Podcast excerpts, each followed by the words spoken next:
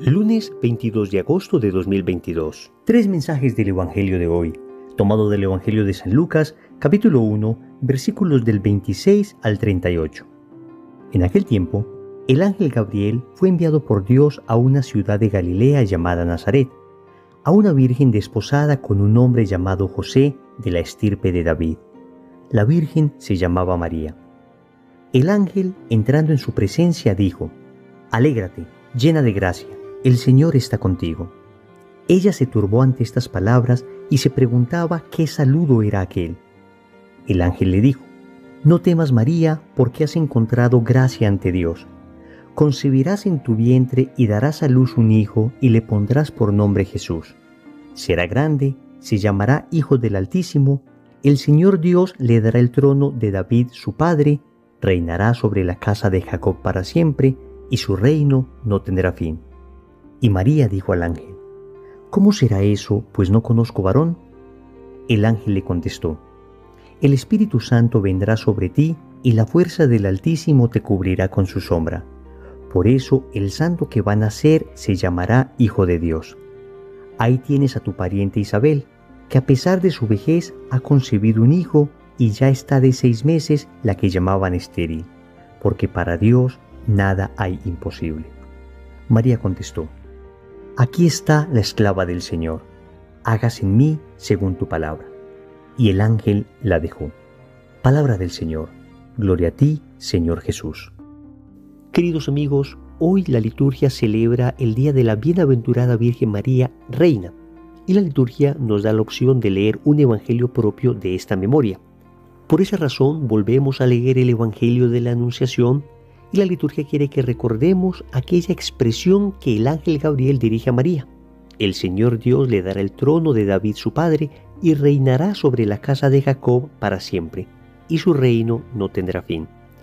Queridos amigos, hoy el Evangelio nos recuerda que Jesús es rey, y si Jesús es rey, su madre es reina. ¿Qué lugar ocupaba la madre del rey en la corte de los herederos de David? Es la pregunta que nos deberíamos hacer hoy. Resulta que el primer libro de los reyes, en el capítulo 2, versículo 19, nos da la respuesta. Escuchen esto tan bello. Betsabé entró donde el rey Salomón para interceder a favor de Adonías.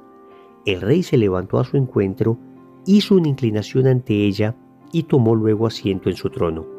Dispuso un trono para la madre del rey que tomó asiento a su derecha. Qué bella figura una bellísima figura para recordar hoy que celebramos a María como reina. No hace mucho litúrgicamente celebrábamos la Asunción de María a los cielos, el cuarto misterio glorioso. Hoy estamos celebrando el quinto misterio glorioso, la coronación de María como Reina Universal de todo lo creado. Jesús es Rey, María es Reina por ser la Madre del Rey, y la Reina, en los herederos del trono de David, ocupaba un puesto especial, nos dice el libro de los reyes que la reina se sentaba a la derecha. Así, en la iconografía religiosa hemos visto a María sentada a la derecha de su hijo. Esto es bien bello, porque este texto que estamos recordando del primer libro de Reyes también nos muestra cómo la Santísima Virgen María puede interceder ante su hijo, así como Betsabé intercedió por Adonías ante Salomón. Pidamos pues a nuestra Madre Reina de la creación, que interceda por nosotros ante su divino Hijo, el Rey del universo. Vamos a meditar tres mensajes. Primero, María es inmaculada. Segundo, María es virgen. Tercero, María es Madre de Dios. Vamos con el primer punto. María es inmaculada. Amigos, el Evangelio nos dice que el ángel entró en presencia de María y le dijo, Alégrate llena de gracia, el Señor está contigo. Esa expresión llena de gracia, que en griego se dice mene, más bien debería traducir la que estuvo, la que está y la que estará llena de gracia. Significa un estado permanente en María. ¿Y qué es la gracia? Sino la vida de Dios en el alma, entonces, cuando decimos que María es inmaculada en su concepción, cuando la iglesia lo proclama en el dogma de esta manera, lo que nos está diciendo es que María Santísima jamás ha estado en poder del maligno, que Nuestra Señora jamás estuvo en poder del pecado, que ella siempre tuvo consigo la gracia de Dios. De hecho, el texto repite que María está llena de gracia, repite que María encuentra gracia ante Dios.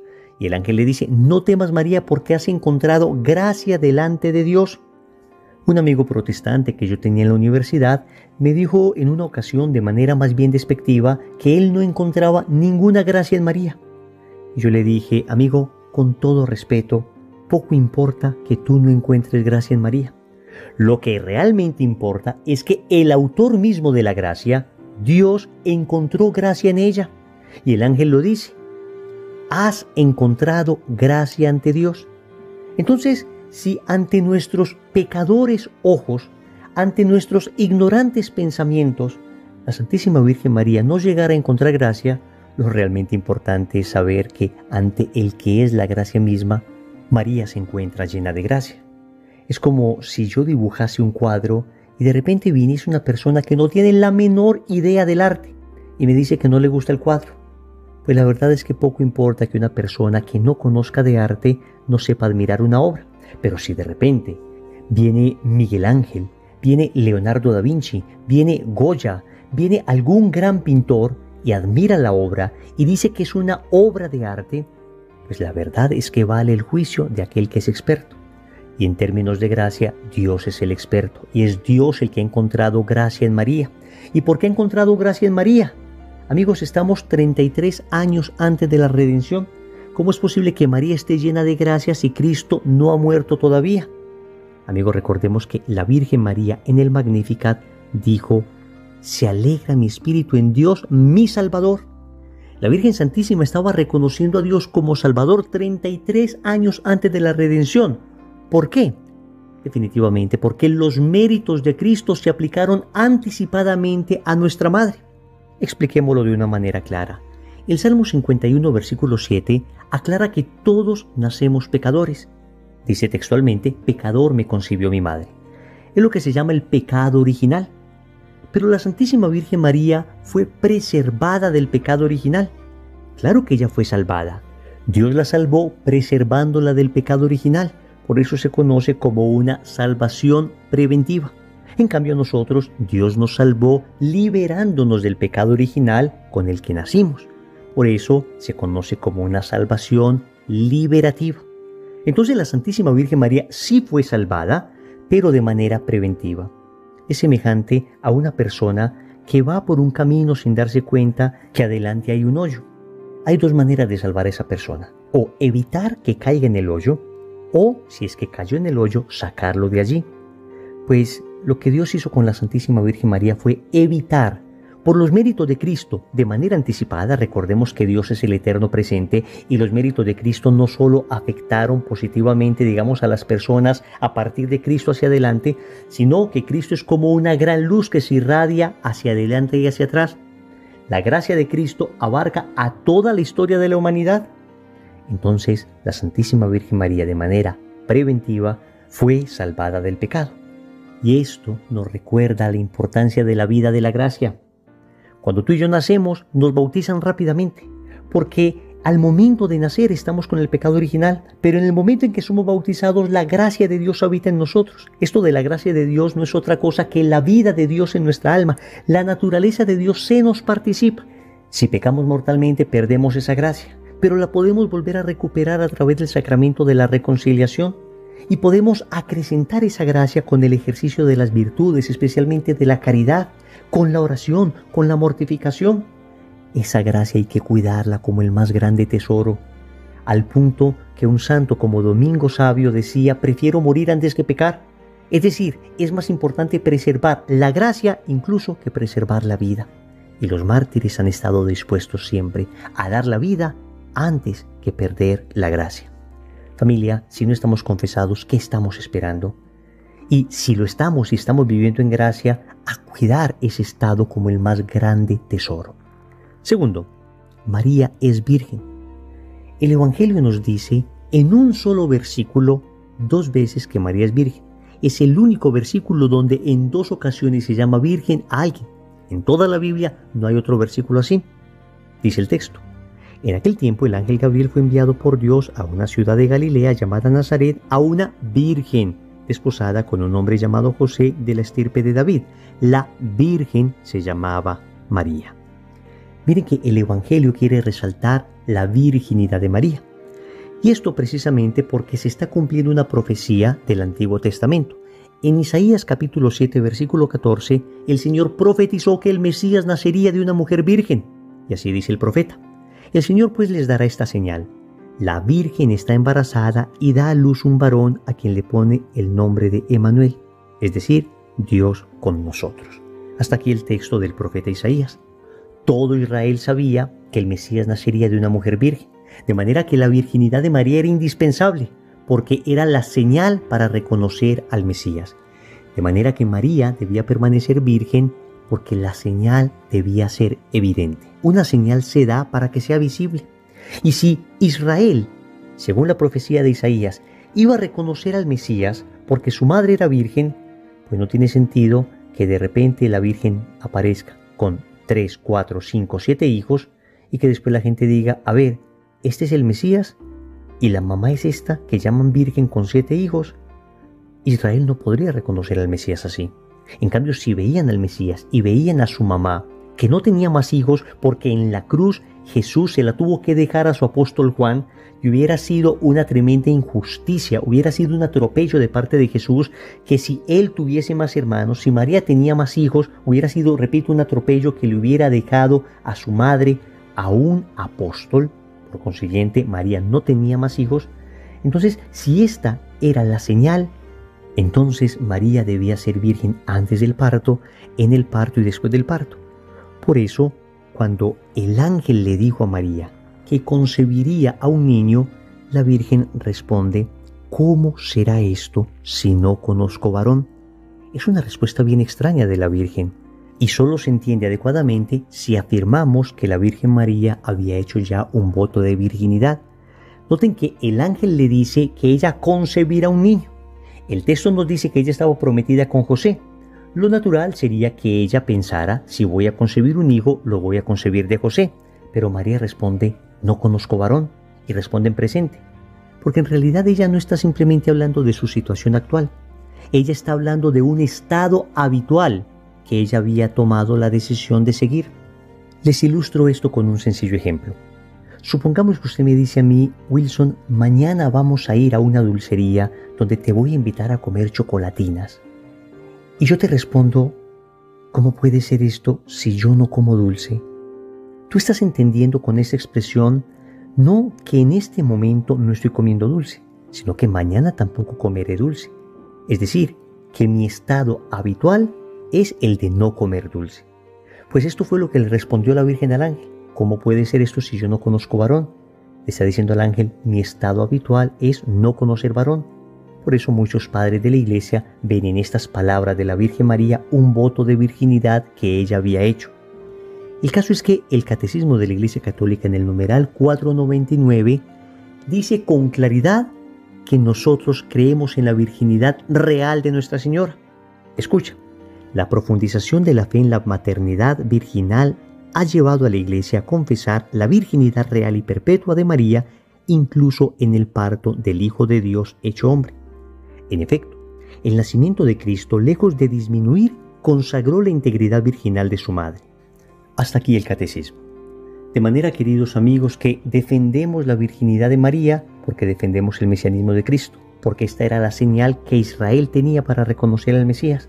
Pero eso nos dice algo hoy a nosotros, y es que debemos nosotros pedir mucho al cielo la gracia de la pureza, la gracia de la castidad, es uno de esos dones indispensables para aprender a amar adecuadamente.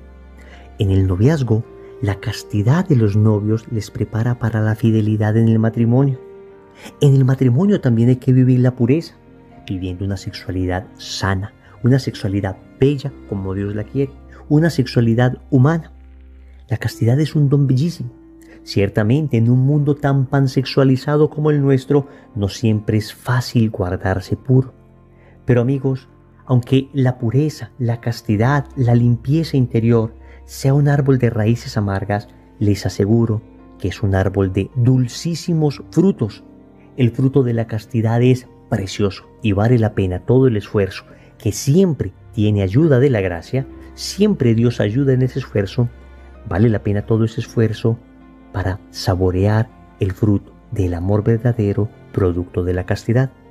Tercero, María es Madre de Dios. El ángel le dice a María, el Espíritu Santo vendrá sobre ti y la fuerza del Altísimo te cubrirá con su sombra. Por eso el santo que va a nacer se llamará Hijo de Dios. Amigos, el ángel está diciendo a María, usted va a ser la madre del Hijo de Dios, es decir, de Dios mismo. Es el ángel el que llama a María Madre de Dios. El ángel no le dice, usted va a tener un hijo que es hijo de Dios, pero usted va a ser solamente madre de su parte humana. Es que no nos vamos a confundir. No es que una persona pueda ser madre solo de una parte de su hijo. La madre es madre de la persona completa. Y Cristo es persona divina. Por consiguiente, María es madre de Dios. Evidentemente, María no le dio la divinidad a Cristo. La divinidad precede a María. Sin embargo, María es madre de ese que es Dios. Les pongo también un sencillo ejemplo. Supongamos que Rosa es madre de Juan. Y supongamos que Juan es presidente podemos decir sin ningún temor a equivocarnos que Rosa es madre del presidente. Claro, Juan es presidente, luego Rosa es madre del presidente. ¿Rosa hizo presidente a su hijo? No. ¿Existía la presidencia antes de Rosa? Sí. Y sin embargo, nadie se asombra si digo Rosa es madre del presidente. Lo mismo pasa con María. María es madre de Jesús. Jesús es Dios. Luego, María es Madre de Dios. No significa que María haya hecho a Dios, no significa que Dios no exista antes que María. Lo único que significa es que María, Nuestra Señora, dio carne al Verbo eterno del Padre. Con su sí, ese Verbo se encarnó y María es Madre de la persona divina de Cristo. No es difícil de entenderlo, amigos. Basta tener fe y lógica. Pero María además es Madre nuestra. Porque si ella es madre de Cristo, que es la cabeza de la iglesia, también es madre del cuerpo. Nadie puede ser madre solo de una cabeza. Es madre también del cuerpo místico, que somos nosotros, la iglesia. Y por eso en Juan capítulo 19, versículos del 25 al 27, Jesús le dice a su apóstol, Hijo, ahí tienes a tu madre. Y le dice a su madre, mujer, ahí tienes a tu hijo. Y el texto nos dice que desde aquel momento el discípulo se la llevó a su casa te quiero invitar para que te lleves a María a tu casa. Y eso se hace de una manera muy sencilla. Conságrate a su corazón inmaculado. Si no lo has hecho, busca cómo empezar el proceso de consagración. Y si ya lo has hecho, renueva esa consagración. También te invito para que el rosario sea el alimento familiar diario a través del cual ustedes se llevan a María a vivir a su casa. Oremos. Amado Señor, hoy nos presentas a tu Madre Santísima, la Inmaculada Concepción, y nos muestra la importancia de vivir en gracia. Hasta hoy no entendía la profundidad y el valor de la vida de la gracia, pero gracias a tu Madre hoy lo puedo comprender y voy a cuidar por sobre todas las cosas el estado de gracia. También te agradezco porque esa madre tuya es virgen antes del parto, en el parto y después del parto, y con ello me enseñas la importancia de la castidad. Qué don tan precioso qué capacidad de amar nos da la castidad, pero solo no soy capaz de conquistarla. Necesito de tu gracia, necesito de la comunión diaria, necesito de la oración frecuente, necesito de la confesión para poder permanecer en pie de lucha y conquistar esa virtud preciosa, la virtud de la castidad. Finalmente te doy gracias porque me has dado una madre, porque no me has dejado huérfano, Señor, y hoy me entrego enteramente a su corazón. Señor, dame lo que me pides y pídeme lo que quieras. Amén. Recordemos entonces, primero, María es inmaculada. Segundo, María es virgen. Tercero, María es Madre de Dios. Compromiso. Yo te invito para que hoy reces el Santo Rosario con toda tu familia. En el nombre del Padre, y del Hijo y del Espíritu Santo. Amén.